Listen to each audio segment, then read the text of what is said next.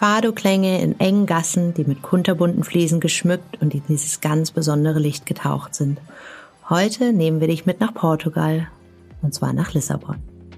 Hallo ihr Lieben, ich bin Anna, heute Kyoto, früher Wengel und ich arbeite seit einigen Jahren als freie Autorin bei Travelbook. Ich bin Reisejournalistin, Autorin und Coach und ich pendel zwischen Berlin und Portugal hin und her und da verbringe ich auch regelmäßig viel oder auch mal weniger Zeit in Lissabon.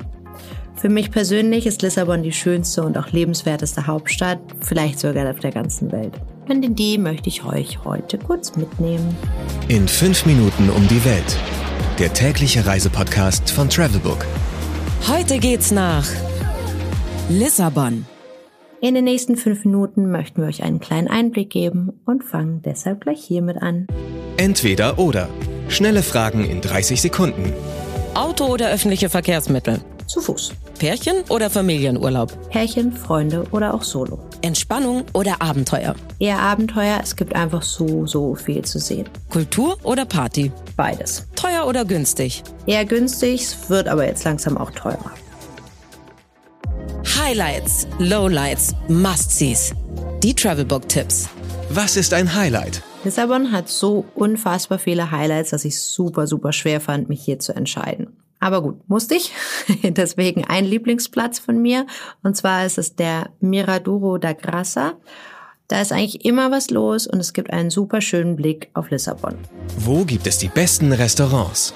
Ich finde in der Alfama, da gibt's in den Gassen ganz viele nette, ganz kleine und größere Restaurants mit super leckerem Fisch und dabei auch immer noch schönste Fado-Klänge. Was man unbedingt tun sollte. Man sollte sich ganz, ganz unbedingt die Stadtteile Alfama, Bairro Alto und Chiado anschauen.